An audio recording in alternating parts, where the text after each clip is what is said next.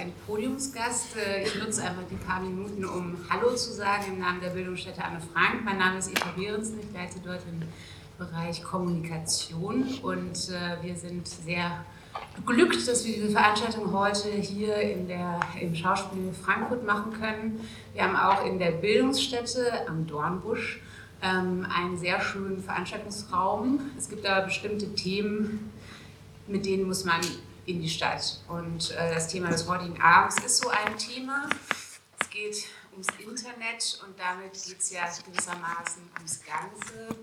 Ähm, genau, also in den Öffentlichkeiten der sozialen Medien wird Politik gemacht, werden Themen rauf und runter diskutiert, werden Themen gesetzt und ähm, das Aushandeln, die Auseinandersetzung, das Miteinander streiten, all das ist ja untrennbar mit dem verbunden, was wir unter Demokratie verstehen.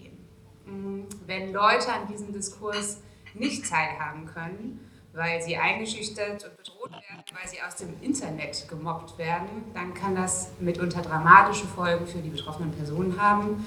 Dann ist das aber auf jeden Fall ein großes Problem für unsere Demokratie.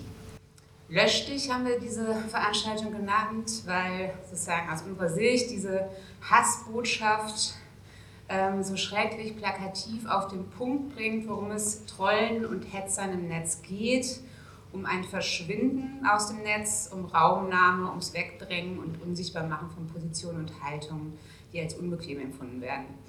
Im Zuge des erstarkenden Rechtspopulismus sind dann besonders betroffen schwarze Menschen, Person of Color, ähm, besonders Women of Color, ähm, um genau zu sein, aber auch queere und Transpersonen und sogenannte Netzaktivistinnen, also Leute, die sich kritisch zu Sexismus, Rassismus, Antisemitismus und sonstiger Menschenfeindlichkeit äußern. Am unerträglichsten sind, ist es natürlich für Trolle oder sind für Trolle natürlich jene, die gleich mehrere dieser Aspekte gleichzeitig bedienen. Also es ist eigentlich ziemlich klar, warum wir uns ähm, als Zentrum für politische Bildung und Beratung äh, in dem auch die hessische Beratungsstelle für betroffene Rechte und rassistischer Gewalt angesiedelt ist, warum wir uns mit dem Thema Hate Speech auseinandersetzen.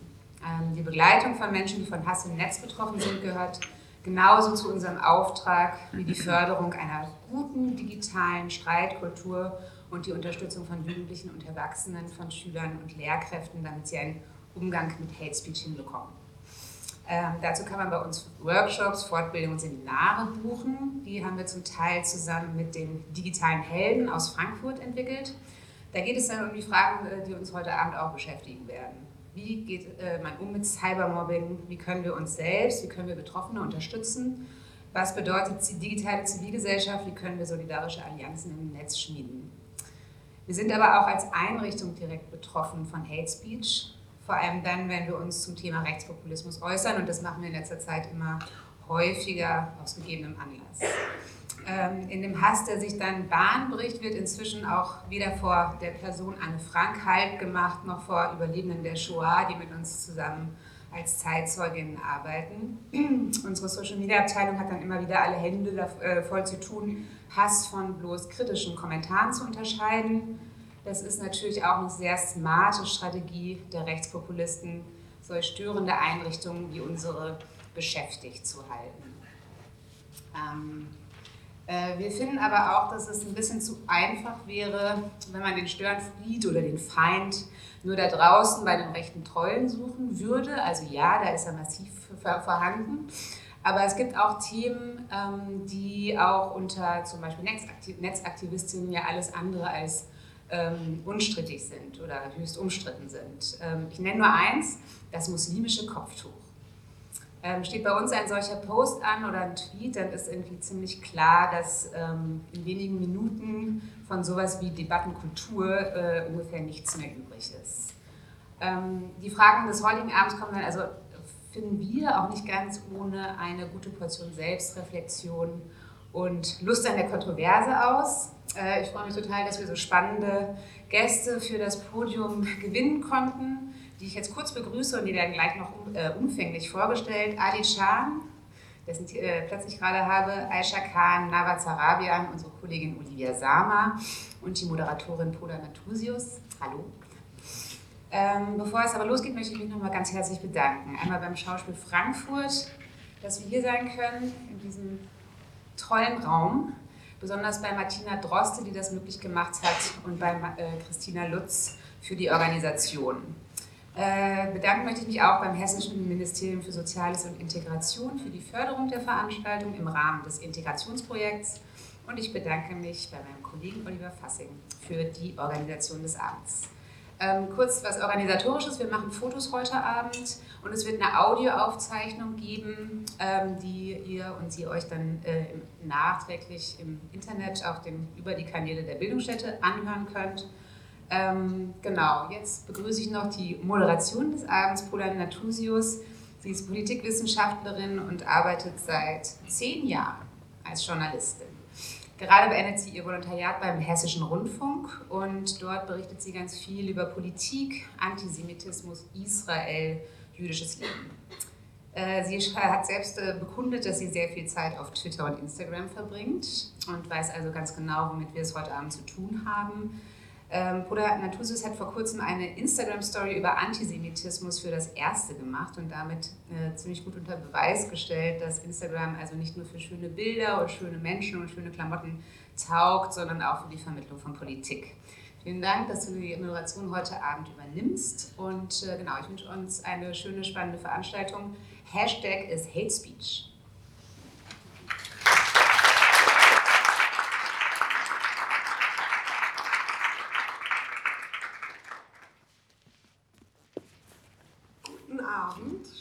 Alle da sind. Hallo Mama. ähm, ja, ich freue mich, dass so viele Menschen hier sind. Ähm, es klang eben gerade schon ein bisschen an. Ich bin sehr großer Fan vom Internet. Ich liebe das Internet sehr, ähm, weil es da Memes gibt und weil ich Restaurants finden kann und Leute kennenlerne, die inzwischen meine Freunde sind. Aber äh, natürlich gehört äh, auch dazu, dass man eben Hate Speech abbekommt. Also sei es, äh, dass ich natürlich ohne danach zu fragen, von wildfremden Männern Fotos ihrer Genitalien zugeschickt bekomme, ähm, dass ich, wenn ich über Feminismus twittere, und das kommt recht regelmäßig vor, ähm, als Fotze beschimpft werde. So, ähm, und ich bin damit nicht alleine. Vielleicht haben Sie es, äh, als Sie angekommen sind, gesehen, wir haben hier hinten dran eine äh, kleine PowerPoint-Präsentation gehabt mit Screenshots äh, von Hate Speech. Wir haben die äh, geschwärzt. Ich zitiere mal ein, ein paar Ausschnitte. Ähm, Heil Hitler, ich ficke dein braunes Fuckmaul. Hallo, ich bin ein Negeraffe, der Tweets von amerikanischen Negeraffen ins Deutsche übersetzt und sich dabei voll klug vorkommt und sich so 1000 Follower ertürkt hat. Heil. Hab dich mit einer Drohne einmal durch dein Fenster beobachtet, hatte gehofft, du zeigst mal deine Arschfotze. Ähm, das sind äh, Nachrichten, die Aisha bekommen hat, die heute auf dem Podium sitzt und weder sie noch ich sind äh, mit solchen Sachen alleine. Ähm, das Institut für Demokratie und Zivilgesellschaft hat eine, zusammen mit Kampakt eine Studie durchgeführt in Hessen. Hass im Netz heißt die. Da wurden knapp 1300 Hessinnen und Hessen befragt. Und dabei kam raus, dass 84 Prozent der Befragten bereits aggressive und abwertende Botschaften im Netz wahrgenommen haben. Ähm, diese Studie hat dann auch ein Ranking erstellt, auf welchen Plattformen ähm, die Befragten die meisten Hasskommentare wahrgenommen haben. Da ist ganz weit vorne Facebook, da haben 71 Prozent der Befragten Hasskommentare wahrgenommen, gefolgt von Foren und kommentierbaren Blogs, 66 Prozent Twitter ähm, nur an dritter Stelle äh, mit 62 Prozent und Instagram ist das Schlusslicht mit 55 Prozent. Ich würde heute Abend gerne mit meinen Gästen darüber sprechen, was Hate Speech überhaupt ist, ähm, aber auch vor allem, wie Hate Speech wirkt, äh, wie man mit Hate Speech umgehen kann und was eigentlich mit diesem NetzDG ist. Das ist ein Gesetz, was seit Oktober 2017 in Kraft äh, ist und eigentlich das Netz vom Hass befreien soll. So, auf dem Podium heute Abend sitzen unter anderem Ali Can, der sich als äh, Migrant des Vertrauens bezeichnet. Seine Familie ist 1995 aus der Türkei nach Deutschland eingewandert.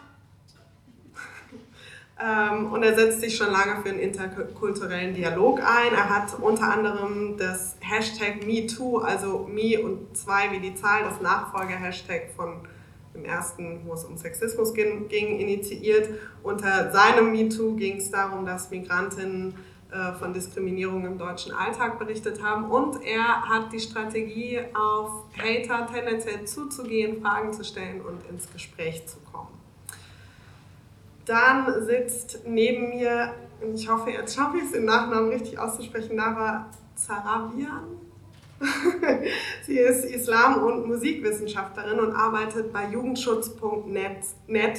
Das ist ein Kompetenzzentrum von Bund und Ländern, die sich für den Schutz von Kindern und Jugendlichen im Internet einsetzen und dafür ähm, ja, Anbieter im Netz äh, systematisch scannen und eben dann auch darauf drängen, dass Inhalte aus dem Netz rausgenommen werden, wenn sie eben den Jugendschutz nicht einhalten. Und man kann dort auch Inhalte melden, ähm, die einem im Internet auffallen. So, jetzt geht es links von mir weiter mit Olivia Sama. Sie ähm, ist Leiterin von Response Hessen. Das ist eine Beratungsstelle für Betroffene rassistischer und rechter Gewalt. Das Ganze ist ein Angebot der Bildungsstätte Anne Frank. Ähm, und aktuell arbeitet Response daran, ähm, Beratungen zu Hate Speech in das äh, Portfolio sozusagen aufzunehmen, der Beratung, weil ähm, unter anderem Mitarbeiterinnen äh, bei der vergangenen Buchmesse äh, ganz massiv Hate Speech ausgesetzt waren und auch Veranstaltungen der Bildungsstätte auf der Buchmesse nur unter Polizeischutz stattfinden konnten. Und sie wird uns darüber berichten können, äh, wie viele Ressourcen das quasi einnimmt, wenn man wirklich massiv von Hate Speech äh, betroffen ist. Ähm, und zu guter Letzt haben wir Aisha Khan, die ist seit sie 18 Jahre alt ist im Internet unterwegs und hat in den vergangenen vier Jahren auf Twitter mehr als 160.000 User wegen Hate Speech geblockt. Sie ist Pädagogin ähm, und arbeitet unter anderem in der Öffentlichkeitsarbeit und Social Media der Bildungsstätte Anne Frank. Und ähm, sie war persönlich betroffen äh, von dieser Hate Speech-Welle im vergangenen Jahr bei der Buchmesse und war dann einem ganz massiven Shitstorm ausgesetzt. Und dass sie heute hier unter ihrem Klarnamen auf dem Podium sitzt, ist auch eine Besonderheit und eine Neuheit, weil sie bisher auch aus Schutzgründen immer unter Pseudonymen aufgetreten ist. Und ich würde direkt mal mit dir anfangen und gerne von dir wissen wollen, was genau ist Hate Speech und wen trifft sie? Um, Hate Speech in Abgrenzung zu Hass ist um, ein Phänomen. Es können Kommentare sein, Angriffe sein, die meistens ähm, marginalisierte Menschen treffen im Internet. Also wenn wir von Hate Speech sprechen dann, oder von Hassrede, dann geht es meistens ähm, ums Internet, es geht um ähm, soziale Netzwerke. Und es trifft dort äh, Menschen, die marginalisiert sind, die ähm, es können Frauen sein, es sind meistens Frauen, die, ähm, die ähm, die Studie, die du erwähnt hast, auch herausgefunden hat. Oder auch ähm, Amnesty International 2016 und 2017. Ähm, und ähm, genau, und dann trifft es ähm, Frauen of Color, es trifft schwarze Frauen, es trifft äh, behinderte Menschen, es äh, trifft äh, queere Menschen und äh, Transpersonen und ähm, es gibt meistens ähm, ist es Hass, es sind Hassbotschaften, es sind Anfeindungen, es sind ähm, Diffamierungen, es sind Beleidigungen. Ähm, ja. Würdest du da zustimmen, Ali? Würdest du das auch auf die marginalisierten Gruppen beschränken? Ja, guten Abend auch von meiner Seite. Äh, ich würde das ergänzen. Ich würde sagen, sind, äh, Hate Speech kommt oft von den Feinden der offenen Gesellschaft und sie können auch äh, Personen der sogenannten Mehrheitsgesellschaft treffen. Ähm, gleichwohl Aisha natürlich recht hat, dass hauptsächlich oder tendenziell Menschen betroffen sind, Menschen of Color und so weiter oder queer. Ähm, aber äh, Hate Speech, wenn, man, wenn ich mir das anschaue, was, was oft unter den, in den Kommentarspalten passiert, dann kommt das vor allem dann zustande, wenn es Reizwörter gibt, äh, wie zum Beispiel Flüchtling, äh, Islam, Kopftuch, oft auch. Und, ähm, und dann kann eigentlich der Artikel oder Sachgegenstand ähm, von einem Politiker handeln, keine Ahnung, Olaf Scholz, Steinmeier, wer auch immer, und dann kann sich diese Hate Speech meiner Meinung nach auch gegen diese Person richten. Ähm, und gleichzeitig auch eben gegen Betroffene, über die gesprochen wird, wie zum Beispiel eben geflüchtete Menschen. Also ich würde es ein bisschen ausweiten. Äh, es kommt oft von den Menschen, die eben ähm, weit weg von progressiven äh, Ideen sich aufhalten, Menschen, die bewusst Hass sehen möchten, die Spaß daran haben ähm, und alles meiner Meinung nach Feinde der offenen, äh, pluralistischen Gesellschaft.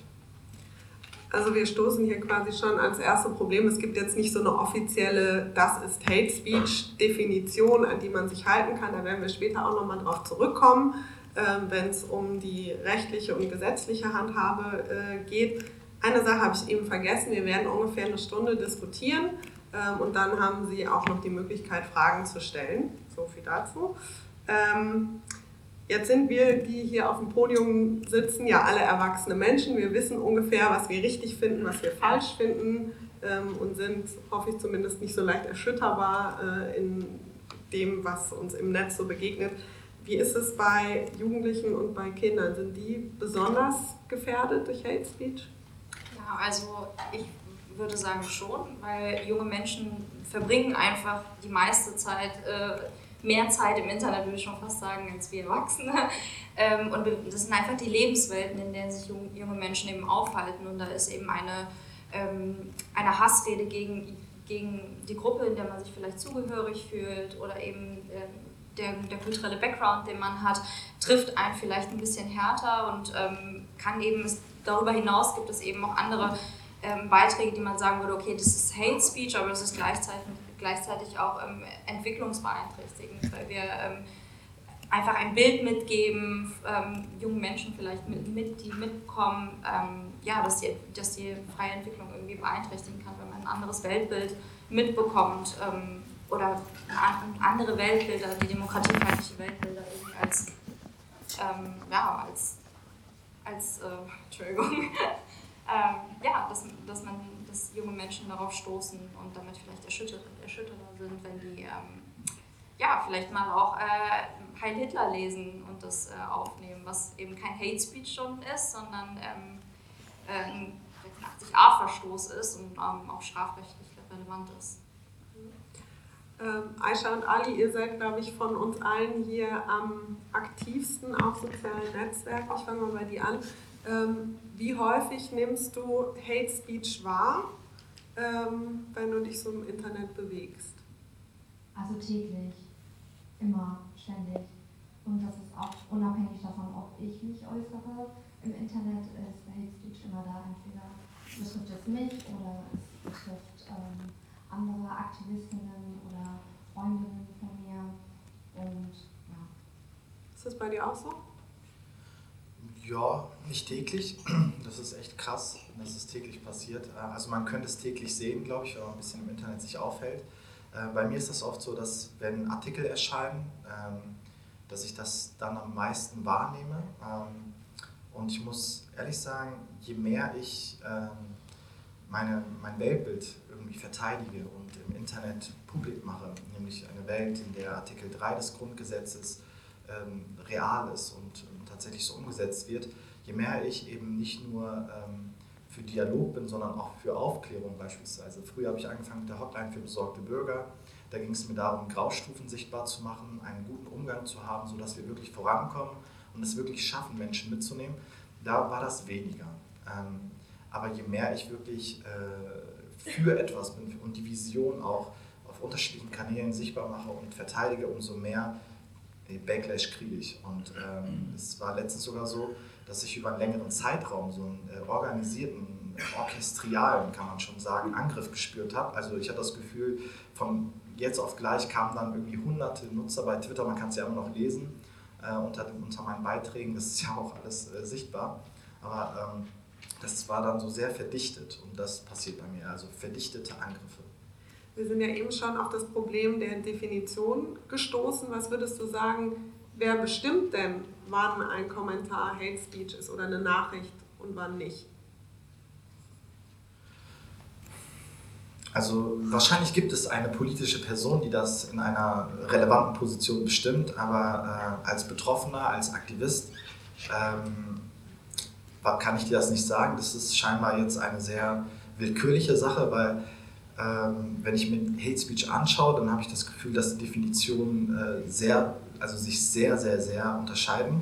Ähm, manche verstehen auch gar nicht, wann Hate Speech ist, ähm, weil das auch so ein bisschen mit dem, mit dem sehr kranken Diskurs auch mit einhergeht, wenn zum Beispiel über Kopftuch oder Islam oder geflüchtete Menschen, Kriminalität gesprochen wird ähm, oder über jetzt die vielleicht die äh, Beobachtung der AfD durch den Verfassungsschutz, dann habe ich das Gefühl, dass dann eine ganz krasse Energie im Netz ist äh, von Menschen, die ähm, dann auf einmal äh, alles loslassen und jegliche, jegliche Freundlichkeit, jegliche Normen, die wir irgendwie gelernt haben im Alltag, in der Realität, und dann das, diesen ganzen Stau an Hass rauslassen. Und für sie mag das dann eine demokratische Beteiligung sein. Also ich glaube, Hate Speech wird auch verwechselt mit Kritik. Ähm, und äh, weil es eben so unscharf ist, äh, können die, können die vielen hunderten Leute oder tausenden Leute, die tagtäglich da was schreiben, äh, vielleicht sich denken, ja, sie machen etwas Gutes, sie beteiligen sich, sie partizipieren am Diskurs. Und ähm, es gibt ja auch so die Wahrnehmung von einigen sehr rechtskonservativen ähm, Menschen, die denken, dass sie jetzt so einen vermeintlichen Maulkorb hätten und nichts mehr kritisieren dürften. Ähm, aber davon dürfen wir uns nicht beirren lassen. Also die Definitionshoheit und, und diesen Diskurs und, und ähm, auch den Strang des Diskurses dürfen wir nicht abgeben. Wenn es jemand bestimmen sollte, dann sollte das, glaube ich, aus so einem Bündel an, an Menschen, die das Internet nutzen, aber auch Verantwortungsträgern äh, erfolgen, ähm, weil ich glaube, dass es auch nicht nur meine Aufgabe ist, das zu bestimmen. das ist so ein bisschen wie äh, früher, als das Autofahren neu erfunden wurde, ähm, also sagen wir mal vor 60 Jahren oder also als immer mehr Menschen das genutzt haben, vor 60, 70 Jahren, ähm, oder äh, dann haben immer mehr Menschen das Auto genutzt und da gab es noch bei weitem nicht die Regeln, die wir heute haben. Auch die Führerscheinprüfung war noch nicht dieselbe. Aber je mehr Menschen das genutzt haben und die Straßen genutzt haben, umso mehr hat man gemerkt, oh, das macht schon Sinn, Regeln zu haben, weil nicht, dass jemand mit 300 durch die Innenstadt fährt, um Unfälle zu vermeiden, um eine verantwortungslose Haltung beim Autofahren zu vermeiden, hat man gemerkt, man braucht Regeln, man muss so eine Haltung haben, eine Achtsamkeit beim Fahren und so weiter und so fort. Und ich würde das als Pendant äh, sehen zu dem, zur Hate Speech und dem Umgang mit Hass, dass wir jetzt mit dem aufkommenden und zunehmenden Bewusstsein im Internet immer stärker und immer scharfsinniger bestimmen können, was Hate Speech ist, um dann auch die geeigneten Maßnahmen zu finden. Und ich glaube, das ist jetzt so ein Prozess, den wir durchmachen. Mit diesem Internetphänomen in Deutschland sind wir generell mit dem Internet und dem Umgang damit sehr weit hinten im internationalen Vergleich. Und äh, ich bin der Meinung und da auch sehr zuversichtlich, dass wir jetzt eben merken, was das für Auswirkungen hat und äh, dass wir da eben Regeln brauchen. Ich glaube, da kommen wir später nochmal drauf zu sprechen, ähm, wenn wir über das äh, NetzDG sprechen ein ganz heftiger Fall. Du hast eben schon gesagt, du hast auch ein bisschen sowas erlebt, dass du das Gefühl hattest, du wurdest organisiert äh, mit Hate Speech über, überhäuft. Ein ganz heftiger Fall war der von Aisha Khan. Ähm, du hast letztes Jahr im Zuge der Buchmesse einen ganz heftigen Shitstorm abbekommen. Kannst du erzählen, wie es dazu kam und auch wie sich das für dich angefühlt hat? Ähm, es ging los mit der Ankündigung der Bildungsstätte, dass ich bei einem Tabletop teilnehme und ähm, weil ich ja sowieso beobachtet werde im Netz von Netztrollen, von rechten Trollen, von Nazis. Ähm, warum? Hab, warum? Ja. Weil ich wahrscheinlich, ähm, weil Leuten nicht gefällt, wie ich spreche und ähm, ja, weil die, also die Themen, mit denen ich mich befasse online sind Rassismus, Sexismus und ähm, antimuslimischer Rassismus und ähm, das gefällt Leuten nicht und ähm, genau und weil ich sowieso eine Frau bin, ähm, kann man mich auch ähm, mal behelligen und belästigen und es ist auch so, dass, dass ich äh, Fälle melde, so ist es ja nicht, also, aber es passiert halt nichts und deswegen... Wie war das dann im... Äh Zuge der Buchmesse?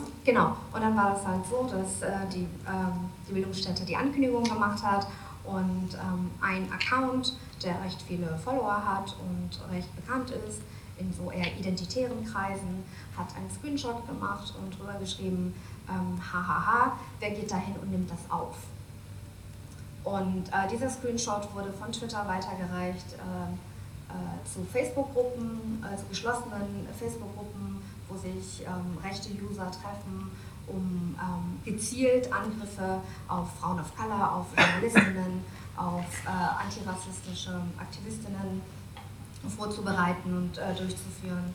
Und dementsprechend gab es dann ähm, Bedrohungen. Äh, Leute haben geschrieben, wir werden dann da sein, wir werden kommen, wir werden sie aufnehmen. Und ähm, nach der Veranstaltung ähm, ging, dann, ähm, ging dann der richtige Shitstorm los. Also gar nicht vorher war es gar nicht mal so schlimm und danach war es richtig schlimm. Also von ähm, äh, Bodyshaming bis Rassismus, äh, misogynen ähm, äh, Bedrohungen und äh, wir kommen zu dir nach Hause und du solltest dich umbringen und du bist so hässlich und du lispelst und ähm, ja, war eigentlich alles dabei. Also ich habe, ich glaube, die zwei Wochen nach der Buchmesse ähm, habe ich dann auch meinen äh, Twitter-Account deaktiviert und trotzdem ähm, gab es ein Bild von mir von hinten, das 300 Mal geteilt worden ist. Ja. Obwohl ich nicht mal auf Twitter aktiv war. Was, wann war so der Moment, wo du gemerkt hast, das sind jetzt nicht nur so ein paar Kommentare, was ja, glaube ich, recht regelmäßig vorkommt, sondern da ist jetzt irgendwie wirklich Dampf dahinter? Und zwar jedes Mal, wenn ich äh, die Twitter-App aufgemacht habe und 120 ähm, Notifications hatte, was bedeutet, dass 120 Leute Inhalte über mich geteilt haben oder über mich getwittert haben oder auch Leute von mir angetweetet haben und ähm, mich auch außerhalb des Netzes, also äh, Menschen angerufen haben und gefragt haben, was steht da eigentlich über dich im Internet. Konntest, konntest du in der Zeit noch entspannt vor die Tür gehen? Ähm, entspannt vor die Tür gehen? Ja, ja, konnte ich. Ähm, ich konnte aber nicht mehr das Internet nutzen. Gar nicht. Und, ähm, und das ist genau ähm, das Ziel dieser Leute. Es geht um es geht darum, Leute mundtot zu machen. Es geht nicht um Diskurse, es geht nicht um Diskussion, es geht nicht darum, ein Gespräch zu führen. Es geht darum, Leute zu diffamieren. Es geht darum, Leute einzuschüchtern und ähm, sie zu verdrängen. Du hast gesagt, also es waren rassistische Kommentare, Frauenverachten, Bodyshaming und so weiter.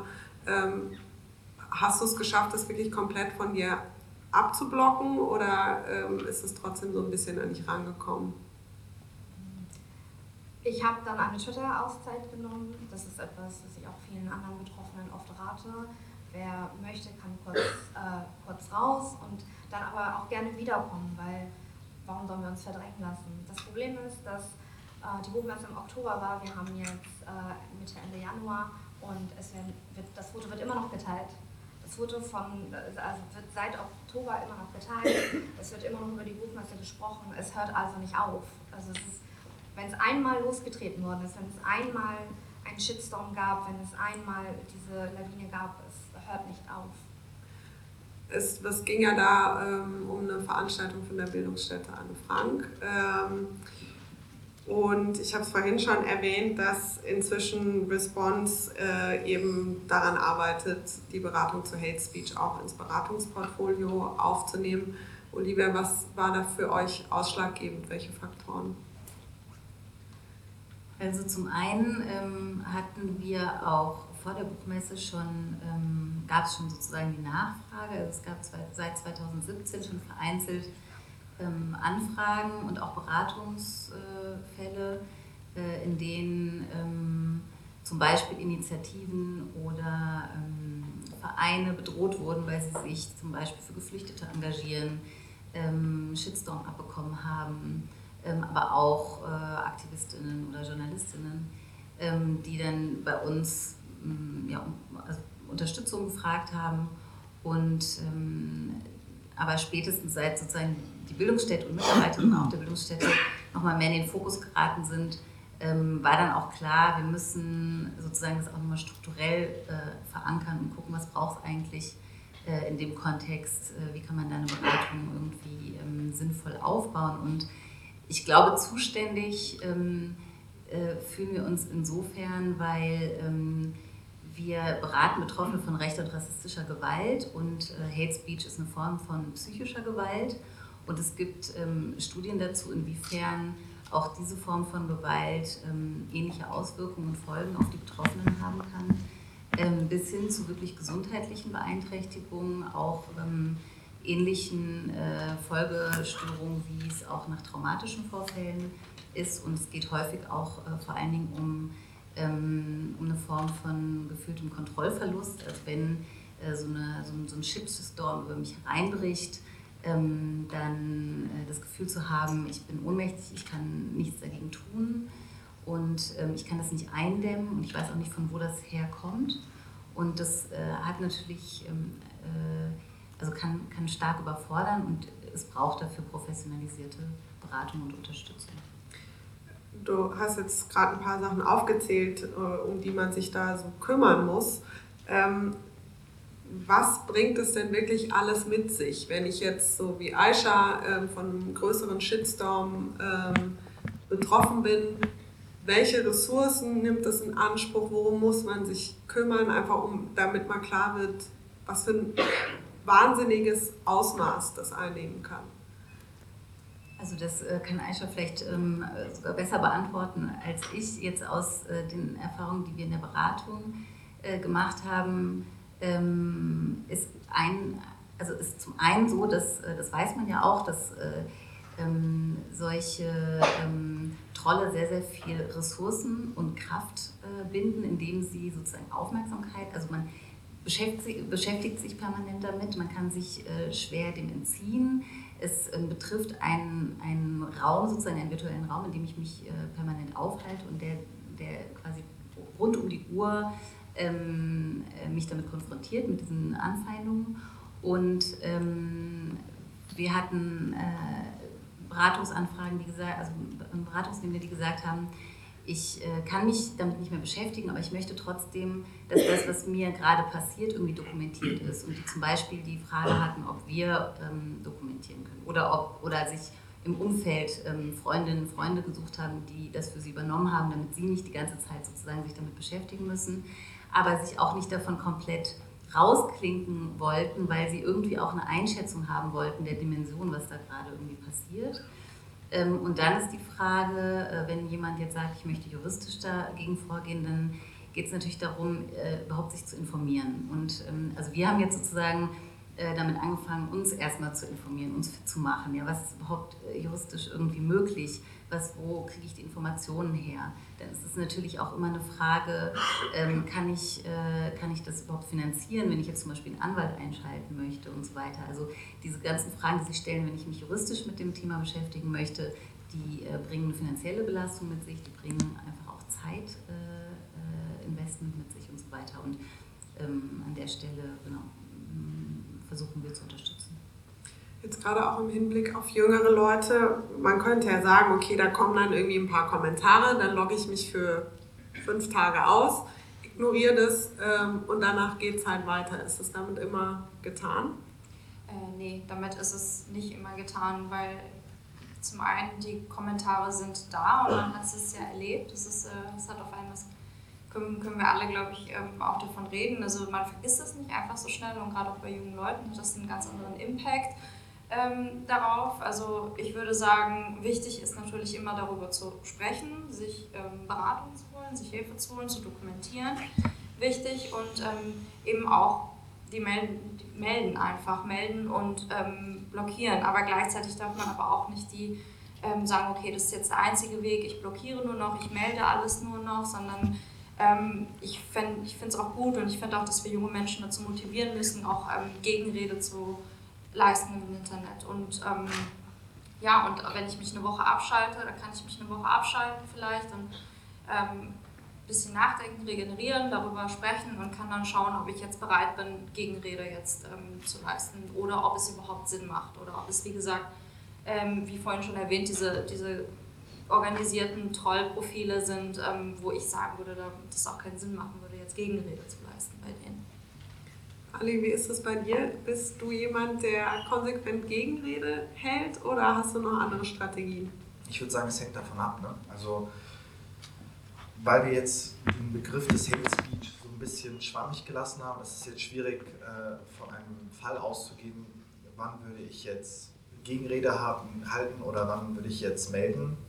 Aber mal angenommen, jemand äh, beleidigt mich aufs Übelste und es ist auch justiziabel, also dann würde ich natürlich melden. Also das ist ja auch klar, das soll man ja auch machen. Das ist auch so ein bisschen der Sinn der letzten Maßnahmen, die äh, passiert sind, wo die sozialen Netzwerke oder Twitter, Facebook ähm, ja innerhalb von 24 Stunden zum Beispiel reagieren müssen oder wo es bei Twitter Funktionen gibt zu melden, wonach man dann auswählen kann, je nach Paragraph, was man denkt, was das gerade war, Bedrohung, äh, Hass oder Verleumdung oder wie auch immer.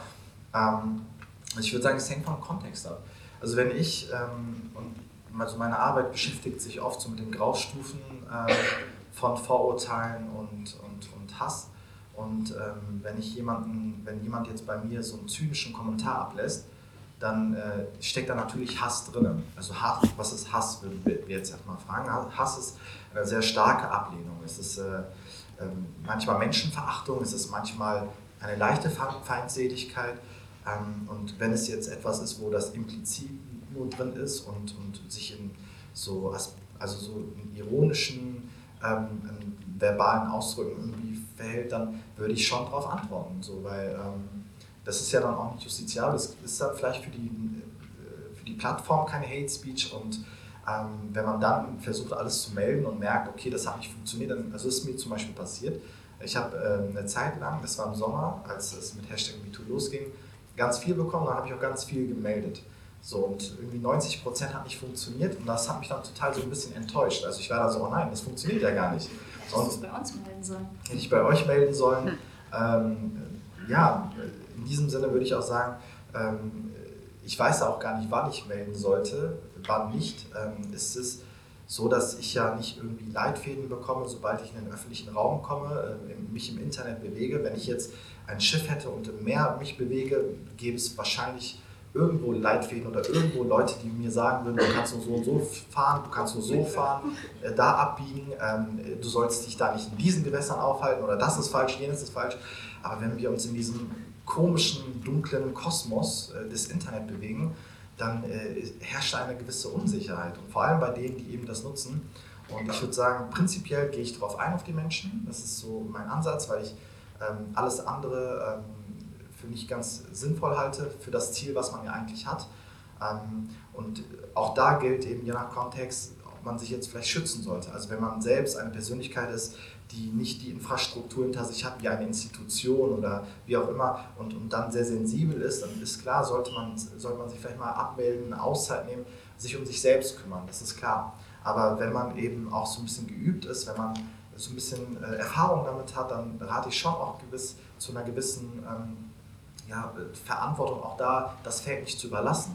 Weil, ähm, wie gesagt, es gibt diese Graustufen und, und man kann hier und da schon Fragen stellen oder versuchen zu reden. Ähm, aber ich würde nicht sagen, dass das diese klassische, klassische Hate Speech äh, äh, Kommentare sind, wo dann Menschen aufs Übelste äh, andere Menschen das Existenzrecht absprechen. Da hört bei mir der Spaß auf. Also bei mir persönlich ist es so, wenn äh, ich naja, Shitstorms sind es jetzt noch nicht, aber sagen wir mal eine erhöhte Anzahl an ablehnenden, hasserfüllten Kommentaren äh, oder Nachrichten abbekomme, dann ist das bei mir sehr tagesformabhängig. Ich habe Tage, da kann ich mich damit auseinandersetzen und dann bin ich auch sehr gewillt, in die Diskussion zu gehen bei denen, wo ich das Gefühl habe, da kann ich noch irgendwie was erreichen. Und es gibt Tage, da habe ich einfach nicht den Nerv dazu. Ähm, wie ist es bei dir? Wie handhabst du das bei dir persönlich? Ja, ich würde erstmal sagen, genauso wie du, weil am Ende des Tages ist ja wichtig, dass du als Mensch funktionierst. Also wenn du dich jetzt überanstrengst oder ich und jedes Mal versuche, über meine Ressourcen hinaus Verständnis oder, oder, oder Gegenrede zu halten, obwohl ich die Nerven nicht habe, dann macht das ja was mit mir. Und langfristig gesehen hat Aisha vorhin schon gesagt, ist ja das Ziel von diesen Shitstorms, die Menschen mit ihren Ressourcen und Kapazitäten zu schwächen, sodass das, was sie vertreten, mehr Raum einnimmt und keine Gegenwehr bekommt. In diesem Sinne sollte man einfach meiner Meinung nach gucken, wann man die Zeit und Kraft dazu hat. Ähm, aber mittelfristig wäre es gut, sich eben zu vernetzen.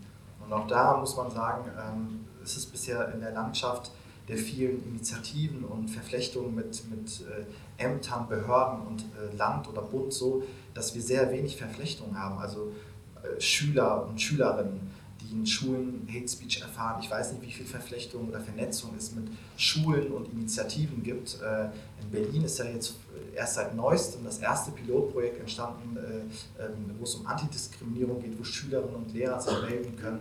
Ähm, in anderen Bundesländern ist es vermeintlich schwieriger. Ähm, und ich würde sagen, es ist da sehr mau und da müssen wir eben auch ansetzen, um, um auch nicht immer selbst die Verantwortung, also, zu, also nicht die Verantwortung, sondern um nicht selbst immer zu glauben, dass man selber dafür gerade stehen muss und irgendwie ankämpfen muss, sondern wir müssen auch darüber reden, was ist so der Überbau von dem, wo wir uns bewegen. Und da braucht es eben rechtliche und gesellschaftspolitische Maßnahmen. Und ähm, so, ich gebe noch ein Beispiel. Ich ich habe ähm, äh, ungefähr im August oder so eine äh, Mail bekommen von der NSU 2.0. Das habe ich damals nicht publik gemacht und das erzähle ich auch ähm, nicht den Medien. Wie sage ich das? Weil das jetzt mittlerweile publik ist, weil so eine Rechtsanwältin so ein, oder eine Staatsanwältin, ich weiß nicht mehr, hier aus Frankfurt, Rechtsanwältin, auch so eine Mail bekommen hat. Und ich bin aber zur Polizei gegangen und ich habe das gezeigt und da war halt so ein junger Polizist so am Schalter und ich wollte eine Anzeige machen, weil ich dachte, ich muss nur eine Anzeige machen. Aber das, da war so viel Hate Speech drin, da war also so vieles Strafrechtliches drin und vor allem Hate Speech. Ähm, und der hat mir, also der hat mich wie eine ganz normale so einen Anzeigensteller behandelt. Und das ist halt schade, dass es nicht mal auf so einer Polizeidienststelle eine Anlaufstelle gibt oder jemanden, der zumindest dazu ein paar Worte findet und dem Betroffenen, der ankommt, in einer vielleicht sehr sensiblen Art und Weise sagt, hey, das, was du da bekommen hast, das ist, weiß nicht, Hate Speech, das ist schlimm, das ist so und so. Also selbst, dass man das benennen kann, dass solche Leute in solchen äh, Ämtern das benennen sollten, das würde mir schon helfen, damit ich zumindest mit meinen Ressourcen weiß, wo ich hingehen kann, was ich machen kann. Und äh, ja, das würde ich mir wünschen. Kommen wir nochmal auf die Strategien zurück. Da sagst du, wenn es die Tagesform, sage ich mal, zulässt, versuchst du schon in den Diskurs zu gehen. Wie ist das bei dir, Aisha? Ist du das auch so oder bist du ein bisschen radikaler? Ja und ja. Also ich achte auch natürlich drauf, habe ich denn Ressourcen, habe ich Kapazitäten, will ich das überhaupt? Aber ich, ähm, ich muss auch sagen, dass ich sehr äh, darauf achte, was für eine Art Hate Speech bekomme ich gerade. Ist es etwas, was ähm, eine Diskussion ähm, irgendwie verschieben soll? Soll es, soll es ablenken von einer öffentlichen äh, Debatte? Oder ist es gegen mich als Person gerichtet? Also falls da jemand hinschreibt, ja, dich sollte man nach Afghanistan abschieben, was nicht geht, weil ich nicht Afghanin bin. Aber ähm, oder, oder falls, äh, wie letzte Woche passiert ist, jemand meine ähm, Adresse liegt, einfach öffentlich und sagt, wie wäre es, wenn ich dich besuche? Oder ich, bin, ich stehe jetzt vor deiner Tür. Also da muss ich ähm, unterscheiden, wie ich ähm, reagiere in dem Moment. Und ähm, ja, und dann habe ich halt auch ähm, habe ich halt auch nur die zwei Möglichkeiten. Entweder ich sage, ich, ich, ich, ignoriere das, das ist halt, also nach Afghanistan abschieben, das ist jetzt etwas, das kriege ich dreimal am Tag, viermal am Tag, ist okay. Aber wenn jemand meine Adresse liegt, ähm, aber wenn jemand meine Adresse liegt, ähm, dann äh, geht das ja schon ein bisschen darüber hinaus und dann stellt mich, äh, dann muss ich mir erstmal die Frage stellen, ist das jetzt Hate Speech oder geht es schon in Richtung Stalking? Und dann äh, bräuchte ich auch am, am besten ähm, eine Anlaufstelle, Beratungsstellen, ähm, Notdienste, ähm, die da auch sensibilisiert sind für und ähm, das fehlt auch. Es, es fehlt auch, äh, es fehlt einfach an Menschen, die wissen, wann ist etwas, ähm, zum Beispiel digitale Gewalt. Ähm, ihr habt es beide angesprochen, dass äh, die Anlaufstellen fehlen. Es gibt ja zum Beispiel jugendschutz.net. Ähm, wie schätzt du die Strategien ein, die die beiden ähm, verfolgen? Also wahlweise einfach ähm, blocken. Ich glaube, deine 160.000 geblockten User sprechen da auch Bände ähm, oder auf die Leute zugehen oder sich eben rechtliche Hilfe suchen. Eine Mischung aus allem ist, würde ich sagen, wäre am besten. Also ums, ähm, wir haben ja vorhin schon mehrfach erwähnt, dass man auf sein eigenes Wohl achten muss und dafür ist vielleicht äh, ist natürlich das Blocken eine, eine gute Variante. Ähm, in die Diskussion gehen, auch immer dann, wenn, wenn man sieht, okay, das würde sich vielleicht lohnen, das, ähm, Gegenrede ist natürlich immer gut, nicht, sag ich mal, um die Person vielleicht zu überzeugen, die gerade mit dir diskutiert, sondern vielleicht jemand anderes, der gerade das liest, der einfach nur die Facebook-Kommentarleiste liest. Ähm, und ähm, eben melden und eben auch die Dinge weitergeben. Also wenn man eben auf äh, Kommentare stößt, stößt, die ja, die einen persönlich beleidigen, dann gibt es Anlaufstellen, da muss man ähm, auch einfach mal vielleicht kurz googeln und vielleicht dann, jetzt wissen wir ja alle, bei Jugendschutznet sich melden, ähm, wenn es zum Beispiel eben dann in die volksverhetzende Richtung geht oder ähm, ja, man hat man es ja im Gespür so, dass etwas so, dass es jetzt ein bisschen zu weit geht. Und äh, ja, eine Mischung aus allem ist wichtig. Wir haben jetzt viel über die Seite gesprochen, die die Hate Speech abbekommt. Wie wichtig, Olivia, ist es denn auch zu schauen, von wem dieser Hass und diese Nachrichten kommen? Macht es Sinn, sich anzugucken, wer einen da anpöbelt? Also ich glaube, es macht äh, nicht sehr viel Sinn, darüber viel zu grübeln, was jetzt die Motivation ist äh, oder sich damit sehr viel auseinanderzusetzen, weil das natürlich noch eine zusätzliche Belastung ist und ähm, einen wahrscheinlich auch nicht sehr weiterhilft. Aber es ist natürlich zum einen ähm, gut zu, zu verstehen, wie funktionieren auch so organisierte Trolle, um auch die Dimension nochmal einschätzen zu können. Also ähm, sind das jetzt so große Massen, wie es auf mich wirkt oder wie funktioniert das? Ähm, äh, und die andere Frage ist aber auch ernst zu nehmen, also es auch nicht zu bagatellisieren. Also wenn du jetzt sagst, es werden private Daten, Adressen geleakt und veröffentlicht, das passiert in, in diesen Kontexten, das haben wir auch schon oft gehört, dass ähm, private Daten dann auf einschlägigen rechten Seiten veröffentlicht werden. Ähm, es gab jetzt auch in der jüngeren Vergangenheit immer wieder Berichte auch über äh, sogenannte Anti-Antifa-Listen und andere Feindeslisten von Rechten. Und die muss man natürlich super ernst nehmen und muss irgendwie auch ähm, äh, ein, also auch von der Polizei äh, ähm, im Prinzip äh, ernstzunehmende ähm, äh, Schutzvorrichtungen äh, ähm, erwarten müssen, sozusagen. Ja? Also ich kann nicht davon ausgehen, dass die das alle ja nicht so meinen oder das so aus Spaß hochladen, sondern selbst wenn die Person, die eine Adresse veröffentlicht, selbst nichts tut, weiß ich nicht, äh, ob es irgendwelche Menschen gibt, die eben doch was tun. Und deswegen ist es natürlich wichtig, sich auch mit der Seite auseinanderzusetzen. Habt ihr einen Einblick, ähm, ob es irgendwie eine Gruppe gibt, die besonders viel Hass im Netz streut oder kommt es quasi aus allen Ecken, sage ich mal? Ähm, also wir beobachten ja, ähm, also ich bin jetzt im Bereich politischer Extremismus und wir beobachten ähm, Rechtsextremismus im Internet, Islamismus im Internet und ich muss sagen, dass es, ähm, ja, ich würde nicht sagen, dass etwas mehr ist als das andere oder dass Leute natürlich immer, wenn, wenn Worte fallen wie, keine Ahnung, Geflüchtete oder Islam oder Kopf, wenn es um Kopftuch geht, ähm, werden die Diskussionen angeheizt, auch von beiden Seiten. Also da gab es zum, auch ein Beispiel jetzt vor, vor einer Weile, dass ähm, eine islamistische Organisation eine Kampagne gestartet hat gegen ein angeblich drohendes Kopftuchverbot.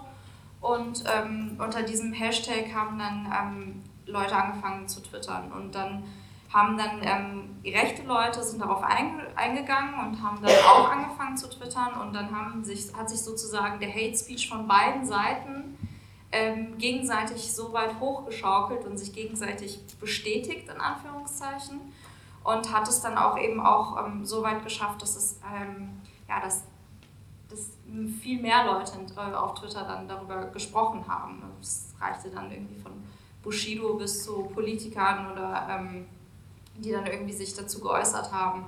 Und da war dann eben das Problem, dass ähm, ja, vielleicht auch der normale Jugendliche oder der normale Twitter-User oder Facebook-User oder so ähm, auf beides gestoßen ist, ohne zu wissen, woher, woher kommt das jetzt gerade. Also woher kommen jetzt diese ähm, Hasskommentare von islamistischer Seite oder woher kommen die Hasskommentare von der rechtsextremistischen Seite oder wer steckt überhaupt hinter den Profilen. Und ähm, ja, und sowas passiert halt eben tatsächlich oft, dass beide sich gegenseitig, ähm, ja, sich gegenseitig hochschaukeln und sich ähm, unterstützen. Ja. Ali hat es vorhin schon angesprochen, ähm, dass äh, es gibt zwar Beratungsstellen, wie wir spätestens jetzt alle wissen, ähm, aber noch nicht so richtig flächendeckend. Äh, Campact, die diese Studie durchgeführt haben, die ich äh, anfangs erwähnt habe, die fordern zum Beispiel dass es landesweite Opferberatungsstellen zu Hass im Netz gibt, dass es ähm, eben Beauftragte für Hate Speech äh, im Netz an jeder Polizeidienststelle in Hessen gibt und äh, einfachere Klagemöglichkeiten ähm, und auch zentrale Ermittlungsstellen zu Hate Speech bei den Staatsanwaltschaften. Es gibt seit, seit Oktober 2017 ähm, dieses ominöse NetzDG. Das ist das Netz, Netzwerkdurchsetzungsgesetz und dieses Gesetz verpflichtet Betreiber und Betreiberinnen von gewinnorientierten sozialen Netzwerken dazu, ähm, offensichtlich strafbare Inhalte binnen von 24 Stunden, nachdem sie gemeldet wurden, zu löschen. Wenn sie das nicht tun, drohen äh, Bußgelder in Höhe von bis zu 5 Millionen Euro. Allerdings, ob ein gemeldeter Inhalt ähm, gelöscht werden soll und eben ähm, ja, also nicht den Richtlinien entspricht, das entscheiden nicht irgendwie Gerichte zum Beispiel, sondern das entscheiden Sachbearbeiter und Sachbearbeiterinnen der sozialen Netzwerke im besten Fall, vielleicht aber auch einfach Algorithmen. Ähm, Ali, hast du das Gefühl, wenn man Inhalte meldet, bringt, du hast vorhin schon mal angesprochen, bringt es so richtig was? Machst du es trotzdem weiter? ähm, ja, also wo ist die Transparenz? So, also, wenn ich jetzt was melde, dann ähm, habe ich eigentlich den Eindruck oder ich, ich, nehme an, dass da jetzt jemand am anderen Ende der Leitung sitzt und genau durchliest, was ich da so verzweifelt hinschreibe, wie ich wurde hier beleidigt und dann, das ist der und der Tweet. Dem ist halt nicht so.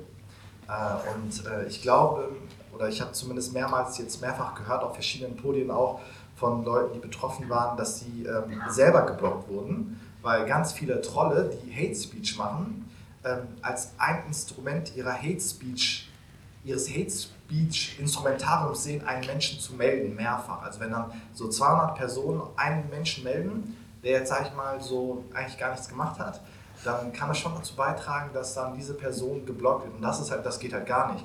Das heißt, ich würde sagen, die Verpflichtung ist so ein erster Schritt, aber aber wie machen die das dann am Ende des Tages? Das, da müsste eigentlich noch mehr Transparenz herrschen und auch ein bisschen mehr, ähm, ja, also ich glaube, es wird ja, du sagst, alle sechs Monate wird ein Bericht ähm, ja. erstellt. Aber ich bin mir bei weitem, also ich bin sehr sicher, dass diese ganzen vielen Fälle dann nicht alle äh, auftauchen in so einer Excel-Tabelle, wie dann, dass dann steht, Nutzer XY hat zehnmal was gemeldet, das sind seine Tweets und dann haben wir so und so reagiert. Weil wenn es das, nee, das geben würde, so. könnten wir nicht so. Eben, ich habe mir das angeschaut, äh, die Berichte von Twitter und von Facebook für, die Zeit, für den Zeitraum 1. Januar bis 30. Juni 2018 in Deutschland. Bei Twitter gab es Beschwerden von Nutzern und Nutzerinnen und zwar 244.064. Ähm, bei 11% wurden Maßnahmen ergriffen. Ähm, es gab außerdem 20.754 Beschwerden von Beschwerdestellen.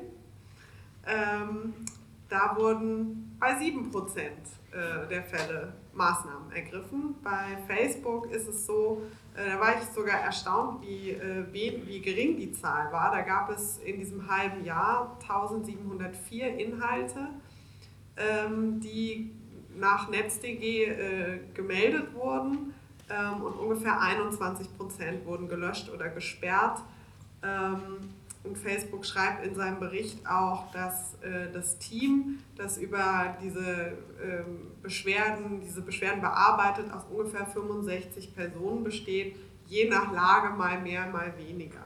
Ähm, du hast gerade schon angesprochen, es gibt äh, dieses äh, NetzDG kann quasi auch, ich sag mal, um, uminterpretiert werden und dann nutzen eben rechte Gruppen dieses Gesetz und melden organisiert einzelne Accounts ähm, in einer solchen Anzahl, dass im besten Fall dieser Sachbearbeiter oder eben auch einfach der Algorithmus sagt, Mensch, also wenn 200 Leute das jetzt melden, dann muss da ja was dran sein. Dann sperren wir den Account jetzt erstmal und sowas passiert regelmäßig äh, dir, Aisha. Ähm, wie siehst du das? Was hältst du vom NetzDG? Ich habe mich voll geehrt gefühlt, dass ich 2018 ähm, viermal zu den 11 Prozent äh, gehört habe bei Twitter, bei den Maßnahmen ergriffen worden sind, weil äh, vier meiner Accounts 2018 gesperrt worden sind, weil sie ähm, gezielt ähm, ähm, Meldeattacken ausgesetzt waren und dann nach NetzDG tatsächlich gesperrt worden sind. Und ja, ähm, was war jetzt deine Frage? Wie dein Verhältnis zum NetzDG so ist. Also, was hältst ja, du vom NetzDG? wir werden nicht Freunde. Ähm, es war eine totale äh, Kurzschlussreaktion von Heiko Maas und das hat man direkt Ende 2017 schon gemerkt. Ähm, 2017 war so die, ähm, Oktober 2017 war so die Testphase. 2018 mussten alle sozialen Medien ähm, NetzDG implementieren, das heißt auch wirklich reagieren auf äh, Meldungen. Und da habe ich schon gemerkt, 2018, 1. Januar, 24 E-Mails, äh, deine Inhalte wurden gemeldet nach NetzDG. Das heißt, da saßen wirklich Leute, wahrscheinlich organisierte Trolle, die nur darauf gewartet haben, dass sie das NetzDG nutzen können, um es gegen ähm, Antifaschisten, äh, Antirassisten, ähm, Journalistinnen und ähm, Netzaktivistinnen anzuwenden. Und von daher ähm, haben wir kein gutes Verhältnis. Ne? Da habe ich eine kurze Frage. Ja. Ist das okay? Gut. Ähm, kurz auch an Aisha vor allem, weil ich glaube, ähm, dass das spannend wäre von dir auch zu hören.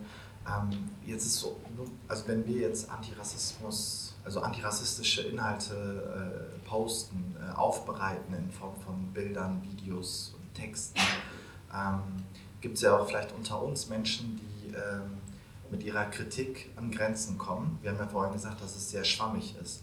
Ähm, Hast du bei dir auch mal eine Selbstreflexion? Also es würde mich sehr interessieren, weil ich habe mich dann auch mal irgendwann in Frage gestellt. Äh, ich wurde auch zwei, dreimal gemeldet und ich habe mir dann wirklich ernsthaft Gedanken gemacht, ist das, was ich da geschrieben habe, so, also wirklich Hate Speech? Ähm, ich wurde zwar nicht gelöscht oder nichts ist passiert, aber so, dass Menschen einen Anlass sahen. Ähm, jetzt abgesehen von denen, die ne, wirklich ideologisch einfach jemanden mundtot machen wollen, aber Leute, die wirklich Hate Speech sehen, auch bei Leuten wie uns, die sich sehr tolerant halten, die sehr weltoffen sind, ähm, aber vielleicht sich mal im Ton verwählen. Wie ist es dann für dich? Hast, also hast du dann dich selbst auch mal hinterfragt oder, oder, wie, oder deine Tweets durchgelesen und gedacht, hey, das war vielleicht ging an die Grenze oder das hätte man so interpretieren können? Oder? Nö. nee.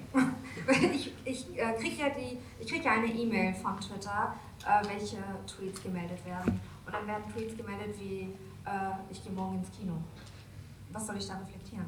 So, ähm, verstehe ich nicht. Ähm, also, wie gesagt, es macht keinen Sinn. Es, ähm, da wird nicht ähm, nach Hate Speech gemeldet, also nicht bei mir, ich weiß nicht, wie es bei dir ist, bei mir wird nicht nach Hate Speech gemeldet, sondern es wird einfach gemeldet, egal was ich schreibe.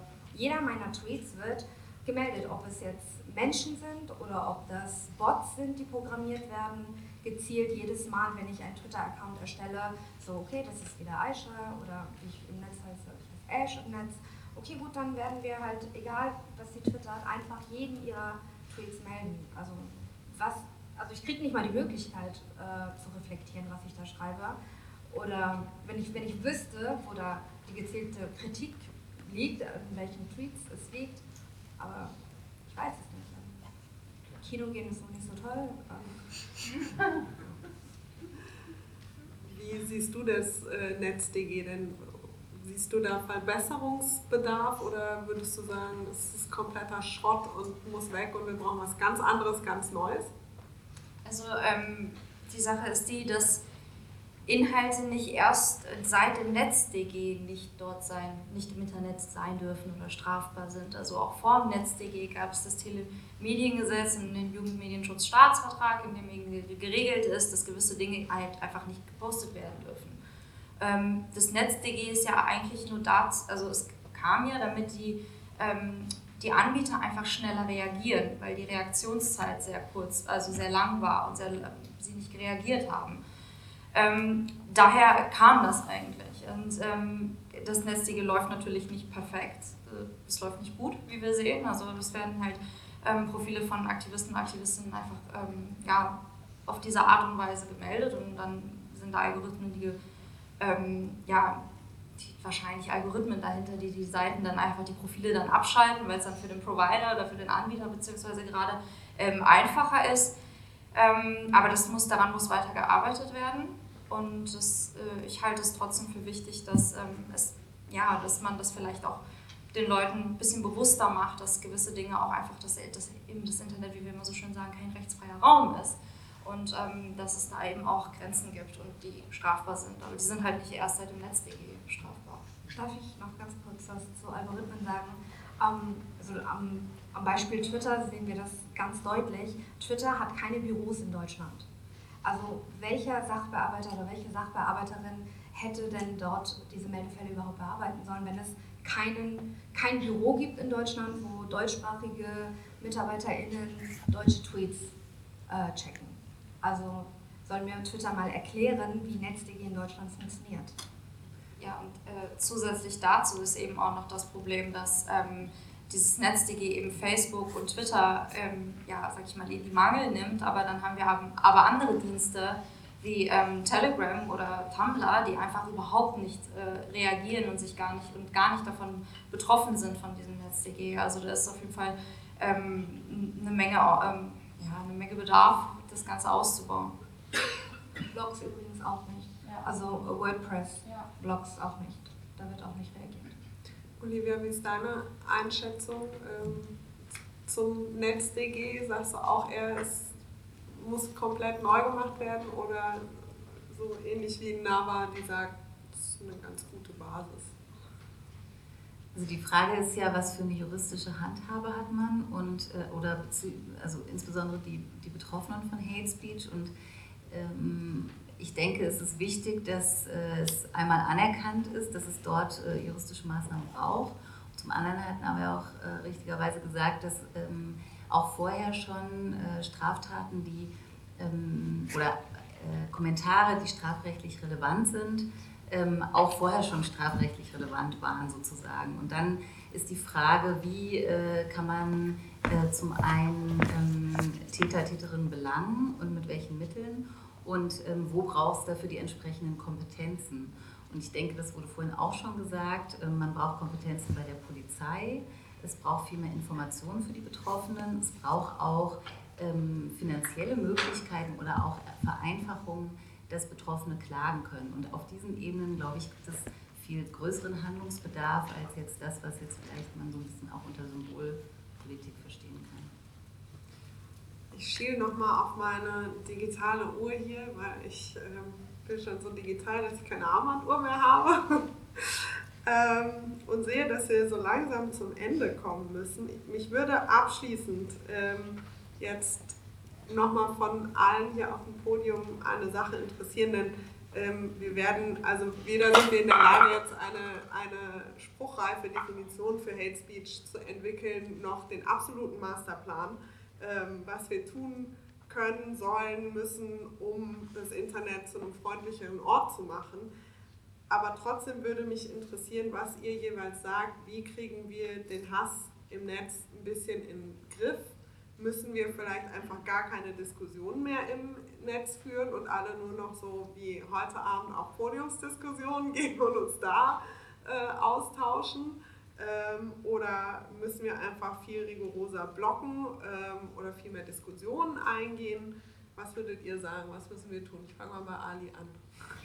Ich war noch am Nachdenken. aber also, ähm, ja, also gute Frage, schwierige Frage, schwierige Antwort. Ähm, je nach Kontext würde erstmal so, würde ich das nennen, ganz kurz.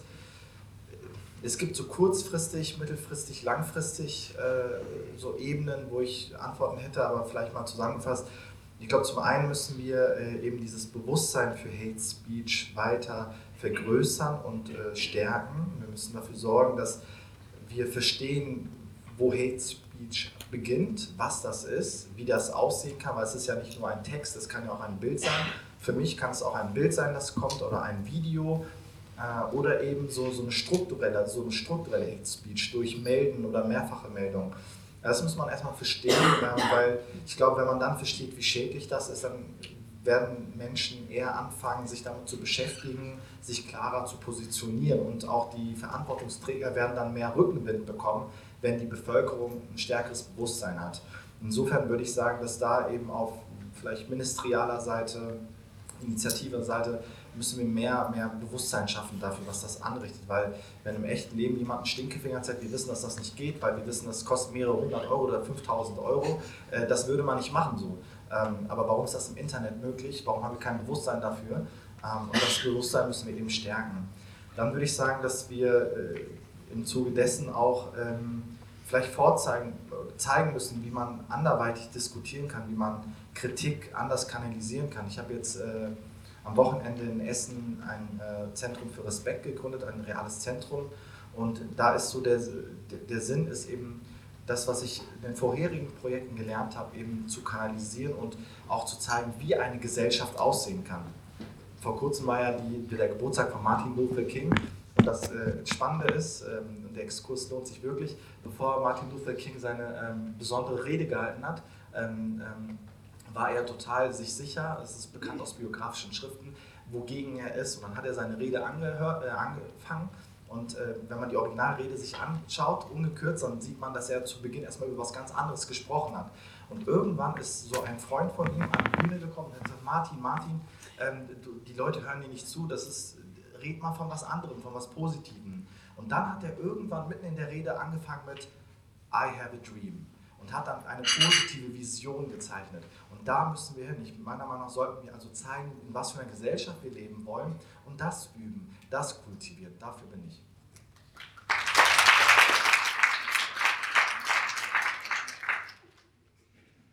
Wie ist es bei dir? Hast du auch einen Traum fürs Internet? Also ich kann jetzt nicht so eine Ansprache halten, es tut mir leid, ähm, aber danke dafür. Ähm, ich kann als Jugendschützerin sprechen und würde sagen, was ich wichtig finde, ist, dass wir eben die, ähm, gerade bei jungen Menschen, also früher anfangen, denen einfach die Kompetenzen mitzugeben, mit solchen Dingen umzugehen und solche Dinge vielleicht auch einschätzen zu können. Ähm, Gegenrede zu halten, natürlich, ähm, und auch dafür einzustehen, für das man, für, für das man ist und ähm, ja, melden und sich nicht kleinkriegen lassen. Ähm, ich denke, man kann nicht ähm, Hass komplett aus dem Internet verbannen, leider. Das geht, das funktioniert so nicht. Ähm, aber wenn wir uns all, wenn wir uns alle einfach bewusst sind, ähm, ja, bewusst sind, wo unsere Grenzen sind oder wo die Grenzen in unserer Gesellschaft sind oder was für eine Gesellschaft wir leben wollen, die eben auch im Internet ist, dann ähm, geht das wahrscheinlich ein bisschen einfacher. Ich hätte auch gerne einen Applaus dafür.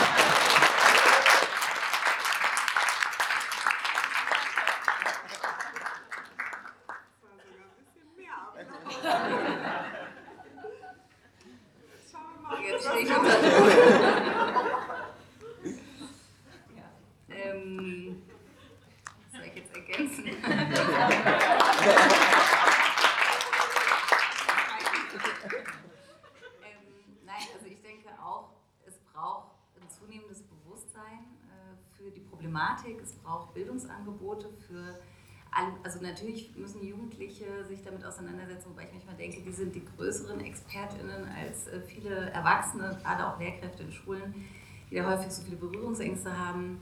Ähm, es braucht ganz viel Vernetzung und Community und Empowerment auch im Netz ähm, und das findet auch viel statt.